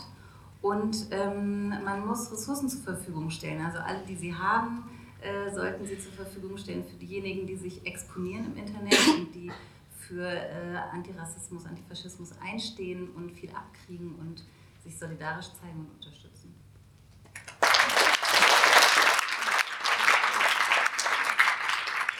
Das ist gemein, weil eigentlich wollte ich genau das Gleiche sagen. ja, naja, ich würde jetzt einfach das sagen, was ich auch im Netz immer sage, und zwar solidarisiert euch und äh, hört Betroffenen zu und alle, die nicht betroffen sind, sollten vielleicht ähm, nochmal die Stimmen von Betroffenen sichtbarer machen. Die Stimmen sind da, sie müssen nur gehört werden. Und ähm, der Hass im Netz ist auch da, also jetzt proaktiv gegenwirken ist ein bisschen schwierig, wenn schon alles da ist. Und äh, deswegen super wichtig, solidarisieren, vernetzen, empowern, ähm, zuhören und äh, unterstützen und Ressourcen anbieten. Super wichtig, wenn ich nicht, also wenn jemand nicht betroffen ist, kann diese Person trotzdem Ressourcen haben und einer betroffenen Person helfen im Internet. Und ja. Das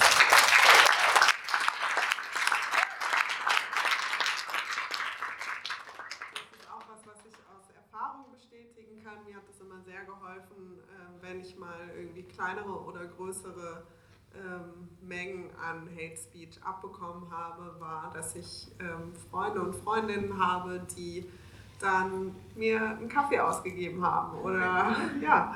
Ähm, oder ähm, einfach mir eine liebe Nachricht geschickt haben. Äh, sowas kann ungemein helfen, ähm, weil es einem eine Rückversicherung gibt. Und ich glaube, was auf jeden Fall klar geworden ist, hoffe ich zumindest aus diesem Abend, ist, ähm, dass man definitiv nicht alleine ist und die einzige Person, wenn man Hate Speech abbekommt und man sich ähm, bei diversen Organisationen äh, Hilfe suchen kann. Sie haben hoffentlich auch alle auf ihrem Platz ein Faltblatt äh, gefunden von äh, der Bildungsstätte und Response mit Tipps zum Umgang zu Hate Speech und ich hoffe, dass Sie den Abend spannend fanden und ähm, würde dann jetzt in die Fragerunde äh, übergehen. Ähm, wir haben ein Mikro, was, äh, zwei Mikros sogar, äh, was, äh, die wir rumgeben sozusagen. Wir geben die Mikros aus gewisser Erfahrung nicht aus der Hand und ich würde auch erstmal einfach ein paar Fragen sammeln und dann immer so, ja, weiß ich, so drei Fragen äh, in, in einem Block sozusagen beantworten lassen. Ah ja, da wurde das Mikro schon abgegeben. Bitte schön. Ich kann, leider, es ähm, ist sehr hell. Ich kann quasi niemanden sehen. Ich sage einfach jetzt mal da irgendwie. Meine Stimme reicht ja wahrscheinlich auch. Ähm, genau, ähm, ich musste bei dem, was, also am Anfang, als es um die Definition ging, ähm, viel darüber nachdenken, wieso ähm, Alijan mit seinem Klarnamen twittern kann und dass bei Aisha so ein ähm, sie so schon so vielen Drohungen ausgesetzt ist und ähm, ihre, ihre Adresse geleakt wird und das so ein ähm, großes Thema ist, dass sie jetzt auch hier mit ihrem Namen auftritt und ihrem Gesicht und dann eben darüber, was das eben auch doch mit marginalisierten Gruppen zu tun hat, Hassrede im Netz und wieso manche Menschen, ähm, wenn sie eben mit ihrem Klarnamen auftreten, was für krassen Bedrohungen sie ausgesetzt sind. Ähm, allein durch ihre Existenz, allein dadurch, dass ihr Gesicht sichtbar ist, ihr Name. Ähm, genau, und meine Frage ähm, ist, dass oft ja von so vielen Personen, die irgendwie Hassreden lösen wollen, vorgeschlagen wird, ja, man soll einfach mehr miteinander reden. Ähm, angesichts dessen, was hier so projiziert wurde an die Wand ähm, und auch das, was du gesagt hast, Alijan, finde ich ziemlich schwierig, mir vorzustellen, wie da so eine Diskussion oder so ein Gespräch auf sie zugehen soll, aussehen soll, wenn da sowas wie Selbstmordaufforderungen sind oder ähm, krasse Beleidigungen, ähm, rassistische Beschimpfungen und würde gerne dazu einfach noch mal was hören. Gut, mir geht es um Dimension des Ganzen. 160.000 geblockte Accounts ist die Einwohnerschaft einer Großstadt. Kann, kann man nicht überspitzt sagen, dass dahinter vielleicht nur ein echter Feind steckt mit einem Botnet oder irgendwelche Script-Kiddies, das Ganze gesteuert loslegen?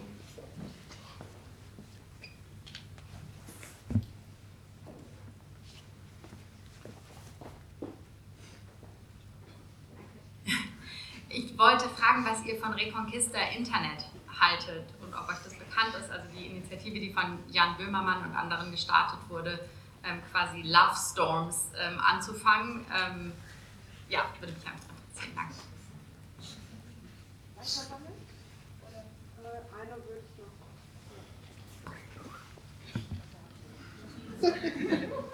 äh, also ich finde, also ich wollte auch noch mal so ein paar Sachen generell sagen. Also die Herangehensweise von Herrn Chan finde ich äh, ganz gut, weil sie scheint mir eine Person zu sein, die sich auch so sehr selbstdifferenziert mit den Sachen sich auseinandersetzt.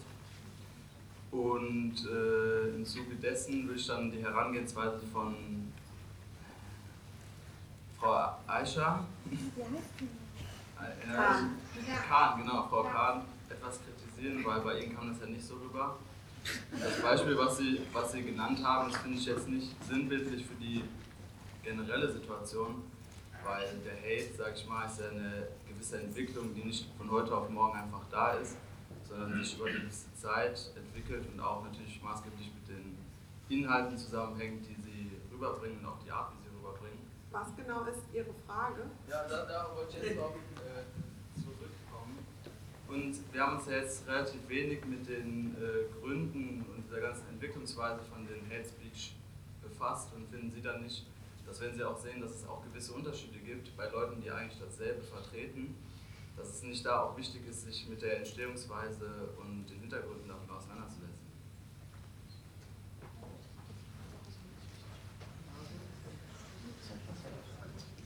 Ich wiederhole, fasse sie gleich nochmal zusammen.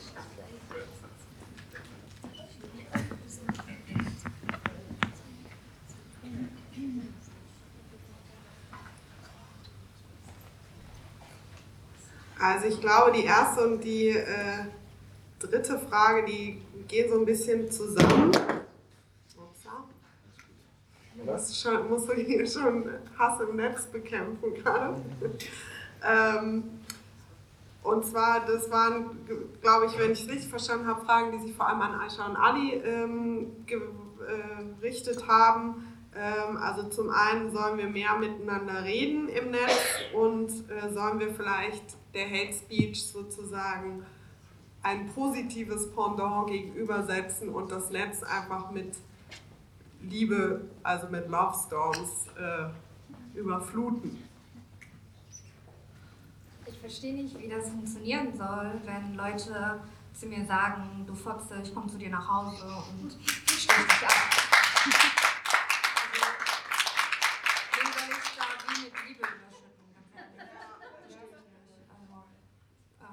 Nur um das in den Raum zu werfen, wäre es vielleicht eine Idee, ähm, das dann an anderer Stelle zu tun. Also nicht äh, als direkte Reaktion auf die, die sich mit solchen Nachrichten ähm, belästigen, sondern an anderer Stelle ähm, andere Leute zu empowern oder was weiß ich, nur noch positive Nachrichten zu teilen. Also Nachrichten im Sinne von News. Würde ich gerne machen, wenn es positive Nachrichten geben würde. Also es ist ja so, wenn ich 99 Prozent ähm, der Reaktionen auf meine Tweets ähm, misogyne, sexistische, rassistische ähm, Tweets sind oder Antworten oder Replies sind, verstehe ich nicht, wie ich da, also warum, man, warum von mir erwartet wird, dass ich da mit Liebe antworte. Das funktioniert einfach nicht. Siehst du das auch so? Ja. Ähm, also zu Beginn vielen Dank äh, für die Gedanken und Kommentare, auch da hinten, ähm, dafür, dass du den Vergleich angestellt hast und äh, finde es sehr gut, dass wir jetzt also sozusagen tiefer reingehen und versuchen jetzt auch eben zu differenzieren zwischen den Aspekten. Ähm, finde ich sehr wichtig. Ich würde sagen, das, was Aisha jetzt gesagt hat, das ist so ein klarer Fall, wo es sehr menschenfeindlich wird. Und ich habe das versucht vorhin in, in, den verschiedenen Meldungen auch zu erwähnen dass es je nach Kontext unterschiedliche Strategien geben sollte, wie man reagieren kann. Und äh, um es nochmal mit Klarheit und äh, Betonung äh, zu erwähnen, wenn jemandem das Existenzrecht abgesprochen wird, in diesem Fall äh, wird gesagt, ich komme zu dir nach Hause und ich steche dich ab oder wie auch immer, dann ist die rote Linie überschritten. Und äh, dann kann man kein Gespräch führen, weil da jemand bereits gewalttätig wird. Das, was er schreibt, ist justiziabel und so weiter und so fort. Und das ist also die, für mich die höchste Form von Hate Speech. Und das ist äh, etwas, wo wir eigentlich auch nicht einen Diskurs führen müssen und ein Gespräch führen müssen und vor allem nicht die Betroffene, also zum Beispiel Aisha oder wen auch immer, äh, in die Verantwortung ziehen müssen und jetzt guck, guck, du mal, wie du damit umgehst. Das ist ja im echten Leben auch nicht so, dass wenn mir etwas, wenn ich irgendwie auf der Straße angegangen werde in der Form, dass ich dann sozusagen darauf hoffe, äh, dass ich aus eigener Kraft wieder aufstehen müsste, mir die Hilfe holen müsste, sondern dann erwarte ich, dass Menschen in meiner Umgebung auf der Straße äh, erste Hilfe leisten. Ich erwarte, dass die Polizei sich sofort einschaltet und dass diese ganzen Alarmsachen angehen. Das ist ja im echten Leben genauso und da pflichte ich absolut bei. Äh, und um, um das aufzu, weiter aufzugreifen, was du auch noch gesagt hast, dass es eben wichtig ist, selbst sich zu differenzieren, ja, da bin ich äh, absolut der Meinung. Ähm, es gibt oft so eine, so eine, so eine so Überlegenheitsgefühle von Engagierten, finde ich, ähm, dass wenn sie selbst immer etwas Gutes vertreten, was auch gut ist, und wenn sie progressiv sind, dass sie oft äh, nicht die Fühler haben zu, äh, und schauen, wie das, was sie aufbereiten und wie sie ihr Engagement entfalten, wie das ankommt am Ende des Tages. Das ist mir dann bewusst geworden, als ich dann eben diese direkten Gespräche geführt habe mit Rechtskonservativen und ihnen erklärt habe, dass meine Familie und ich selbst geduldet waren, dass wir zwei Abschiebungen hatten, dass wir uns verstecken mussten, dass wir als kurdische Aleviten in einer Region, die von militärischen Operationen betroffen war, es sehr schwer hatten. Und in, dieser direkten, in diesem direkten Gespräch habe ich gemerkt, wie wichtig das ist, sich auf Augenhöhe und mit Wertschätzung zu begegnen. Also das hat auch seinen Platz. Aber ich würde halt sagen, es hängt immer davon dann ab, mit wem man es zu tun hat und was die Grundlage ist. Und wenn ein Hate Speech äh, User schon damit anfängt, mir Gewalt anzudrohen, dann ist das halt nicht die Grundlage. Aber wenn jemand einen zynischen Kommentar ablässt, so wie wir alle hin und wieder mal satirisch, ironisch, zynisch sind äh, zu vielen Themen, so kann man das eben aufgreifen und nicht eben jetzt klein beigeben, dann, sondern das Gespräch suchen und auch kritisieren. Und außerdem ist halt nicht jede Kritik auch gleich Hetze. Auch das ist wichtig. Ich glaube, das hat auch so ein bisschen drin gesteckt von dem, was du gesagt hast. Man muss ja auch eben gucken, wo ist Kritik und das eben als Streitfall zu sehen, weil am Ende des Tages kommen wir als Gesellschaft auch nur weiter, wenn wir eine Streitkultur haben. Aber die braucht eben Regeln.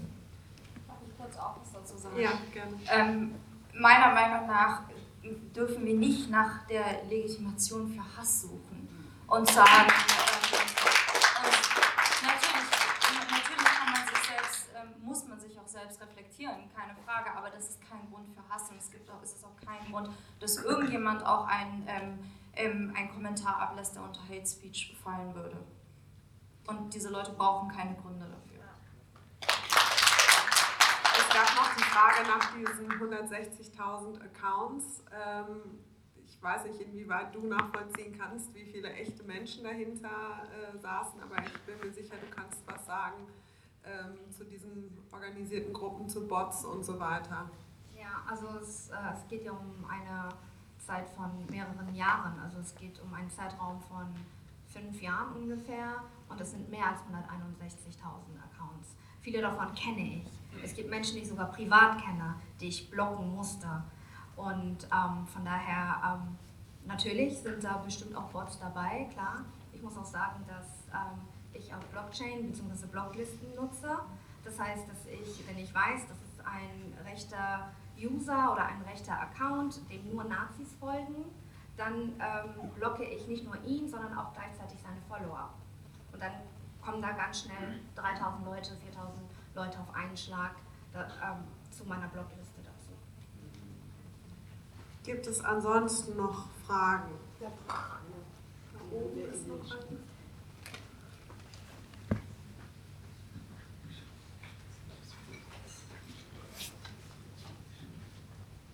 Also ähm, erstmal danke für eure Beiträge. Ähm, es wurde ja schon mehrfach angedeutet, dass so die stillen Mitleser auch relativ wichtig sind. Ähm, es wurde aber jetzt nicht konkret dazu was gesagt. Ähm, meine Meinung ist jetzt dazu, dass ähm, man streiten sollte. Jetzt, tut mir leid, ich weiß Ihren Namen leider nicht. Ähm, wenn wirklich so konkrete Hate Speech Nachrichten, Hasskommentare kommen, die überhaupt nicht gehen. Also ist Definitionssache, so äh, Morddrohungen und so weiter, sollte man gar nicht reagieren, finde ich. Aber wenn jetzt äh, irgendwem oder allgemein rassistische Kommentare ähm, geschickt werden im öffentlichen Bereich, sollte man dagegen vorgehen, zum Beispiel mit äh, Counterspeech oder anderen Methoden, äh, damit man einfach ähm, eine Message sendet, sagt, hier, es sind auch Leute dagegen, was du gesagt hast. Ähm, was ist eure, Ihre Meinung dazu? Ähm, da würde ich gerne noch äh, beifügen, dass äh, das ist auch eine Information, die aus dieser Campact äh, bzw. der Studie vom Institut für Demokratie und Zivilgesellschaft kommt. Die ähm, haben auch danach gefragt, äh, wie Leute ähm, sich, nachdem sie Hate Speech gesehen oder erfahren haben, weiter im Internet bewegen. Und 15 Prozent äh, der Befragten haben gesagt, ähm, dass es schon dazu geführt hat, dass sie einen Online-Dienst weniger oder gar nicht mehr nutzen. 39 Prozent haben gesagt, sie können sich gut vorstellen, ähm, diese Maßnahme zu ergreifen. Das heißt, also nicht nur die stillen Leser, sondern generell Hate Speech ähm, drängt Menschen aus dem Internet und damit verliert man natürlich auch einen gewissen Teil an Leuten, die sich ansonsten vielleicht sehr bereichernd an einem Diskurs ähm, beteiligen könnte. Wer von euch möchte anfangen, auf die Frage zu antworten? Die Frage, die gestellt wurde, also generell zum Thema Counter-Speech oder äh, Reconquista Internet, ähm, kann ich nur sagen, Counter-Speech ist eigentlich ein Privileg. Und dieses Privileg habe ich nicht. Ähm, dieses Privileg haben oft äh, weißdeutsche Männer, ähm, die, ja, die eigentlich nicht von Hate Speech betroffen sind. Und ähm, Hast du es nicht, weil du zu viel betroffen bist oder weil du ähm, nicht ernst genommen wirst als Beides, also mehrfach margin, äh, marginalisiert und sowieso im Fokus von rechten Gruppen oder von Frauenhassern.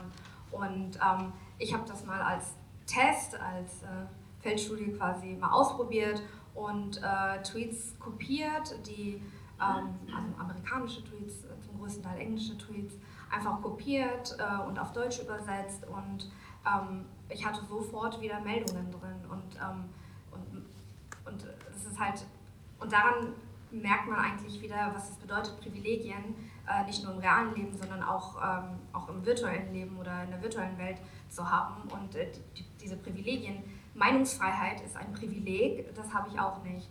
Und ähm, das sind einfach Fakten, das ist einfach so und das merke ich jeden Tag. Das merke ich äh, in meinem E-Mail-Ordner, das merke ich bei Twitter, dass das Privilegien sind und ich bin einfach ausgeschlossen.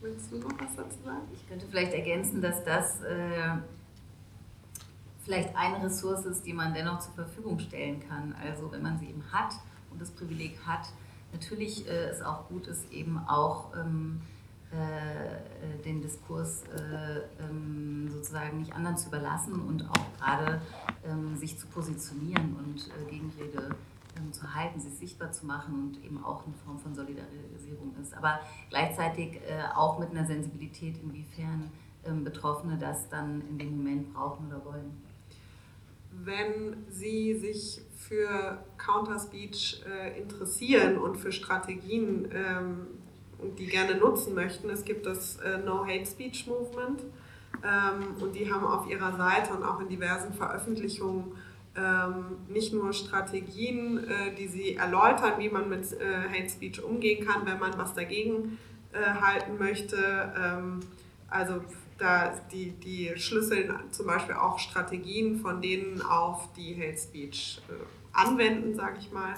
Ähm, und die ähm, stellen auch zur Verfügung zum Beispiel GIFs oder ähm, vorformulierte Antworten auf so die Klassiker der Hate Speech, die man sich dann rauskopieren und quasi auf den Fall dann noch anwenden muss. Ähm, genau, ähm, wenn man sich vielleicht manchmal nicht so ganz sicher ist, wie man jetzt äh, reagieren kann, aber nicht still sein möchte. Möchtet ihr noch was dazu sagen? Ja, ich würde noch kurz auf die ähm, stillen Mitleser ähm, mal eingehen. Also wie ich vorhin schon gesagt habe, es ist ähm, nur weil jemand gerade sich nicht aktiv an der Diskussion beteiligt, heißt das ja nicht, dass die Dinge, die er dort liest, ähm, nicht etwas mit ihm machen können. Also das ist, wie wir gesagt haben, es hat einen, ähm, ja, es hat einfach einen Effekt und es macht was mit einem. Ähm, und da ist es eben wichtig, dass eben Leute da sind, die doch Gegenrede le leisten und in den Kommentaren, aber dann, wenn es sich halt, ich würde sagen, ja, wann, wann lohnt es sich, wann lohnt es sich nicht, ist natürlich jetzt schwer zu sagen. Ähm, aber da gab es halt eben auch auf Facebook ähm, diese, oder gibt es immer noch, hier, äh, bevor Jan Böhmermann seine Aktion gestartet hat. Was ist mit dem Mikro? Okay. Dankeschön. Hört man mich? Kann, okay, gut. Ähm, da gab es ja auch auf Facebook diese, ähm, diese Gruppe, dieses äh, Ich bin hier und die fingen dann an, eben als Leute irgendwie was abbekommen haben oder eben unter, keine Ahnung, irgendwelchen heute.de Artikeln oder so ähm, Beiträgen, fingen die dann an, eben ähm, Gegenrede zu leisten und auf die gingen die Leute genauso los. Also man muss sich auch bewusst sein, dass wenn ich Gegenrede leiste, dass, es, dass ich eben auch gewissen Dingen dann auch wiederum ausgesetzt bin. Und wenn ich dann eben in einer Position bin, wie Aisha jetzt halt gerade ist, dann ist es halt eine ganz andere Belastung, Gegenrede zu, zu leisten, als wenn ich eben ähm, ja, in, in, einem Profil bin, wo ich kein Bild drin habe, kein Foto drin habe und die Leute mich nicht kennen oder ich, und ich das, eben das Privileg habe, mich anonym im Netz zu bewegen. Da gibt es noch eine Frage, die würde ich jetzt noch ja, die würde ich noch reinnehmen und dann. Ah, okay, es tut mir leid, ich kann wirklich wegen dieser Scheinwerfer nichts sehen. Also da ist eine Frage noch und wo noch? Hier noch. Okay, dann nehmen wir noch die zwei und dann ist Feierabend. Ähm, ich würde mir erlauben, vor meiner Frage kurz äh, den Kommentar erlauben, dass ich es irritierend finde, dass die Person, die in dieser Runde am meisten von Hassrede betroffen ist, nicht mit Namen benannt werden kann von äh, Teilnehmenden. Also äh, das äh, finde ich ein interessantes Faktum. Ähm, meine Frage ist, ähm, ich bin auf Twitter jetzt nur eine Mitleserin, sag ich mal. Ich poste nichts und was ähm, die Abgrenzung, also beziehungsweise die Definition von Hassrede betrifft, war, ging das ja vorher so durch die Runde. Und ich habe mich gefragt, wenn man da jetzt äh, Julian Reichelt folgt oder Ulf Poschardt und äh, also Bildchef, Weltchef, dann ähm, sind da ja sind die ja für mich Repräsentanten ähm, in dem, was sie da schreiben, auch eines, Diskur eines gesellschaftlichen Diskurses, bei dem mir die Abgrenzung von Hassrede und rassistischer Sprache in etablierten Medien so ein bisschen abhanden kommt. Und da würde mich einmal konkret an dich, Nara, interessieren, inwieweit tatsächlich, ich sag mal, Äußerungen von etablierten Medien schon bei euch gemeldet wurden. Ähm, weiße Männer sind es ja in dem Fall. Ähm, inwieweit da ähm, Counterstrategien stattfinden. Äh, ich auch noch die andere Frage dazu nehmen. Und dann Eigentlich hat die Kollegin das gerade gesagt. Ich wollte nur einen kurzen Kommentar irgendwie sagen, dass ich das sehr traurig fand, äh, jetzt, dass man nicht die Mühe gegeben hat, einfach die Namen da vorne zu lesen. Und wir konsumieren auch also ganz am Anfang äh, diese ganzen Tweets äh, von Aisha. Und ähm, das wollte ich einfach nur dazu sagen, dass ich das sehr schwierig fand, weil ich gehe davon aus, dass jede Person, die hier sitzt, will mit Menschen solidarisieren um das Thema. Und ja, das war auch irgendwie mein Kommentar.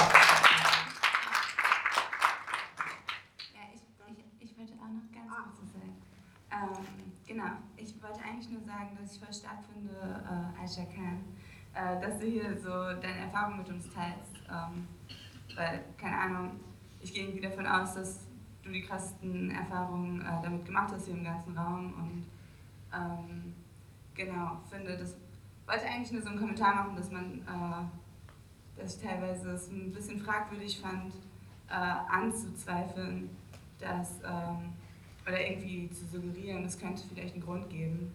Ähm, genau. Ich glaube, wir sind sehr viel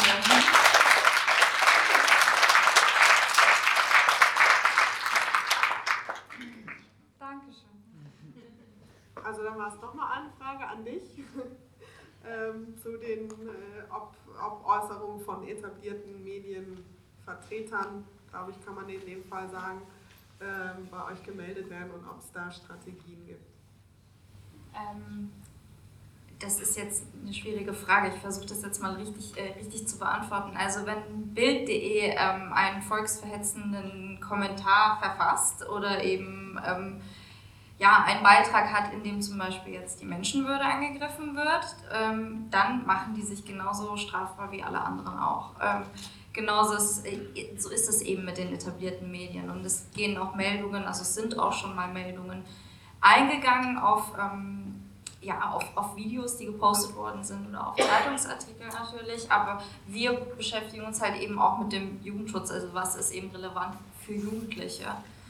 Äh, ja, aber wie gesagt, ein Julian Reichelt ist genauso, ähm, ja, ja, macht sich genauso strafbar und ist genauso wenig sicher, wie, sicher in Anführungszeichen, ähm, vor, vor Konsequenzen wie andere auch. Und ähm, ich finde, da sollten wir, da sollten wir auch viel mehr ja, darauf achten, wie die Leute in den, ähm, ja, in den etablierten Medien sich auch ausdrücken und ein bisschen mehr ähm, sensibel dafür sein und uns auch trauen, da auch, äh, auch da in die Meldung zu gehen. Und nicht nur, weil ein Profil jetzt, keine Ahnung, 20.000 äh, Follower hat oder eine Million oder wie viel ähm, Reichelt hat, dann heißt es nicht, dass, äh, dass er machen kann, was er will. Also das geht natürlich auch nicht. Das ist jetzt meine persönliche Vielen Dank an euch vier für die Diskussion. Vielen Dank an die Bildungsstätte für die Organisation dieses Abends. Und vielen Dank an alle, die heute Abend da waren und äh, zugehört haben und interessante Fragen gestellt haben.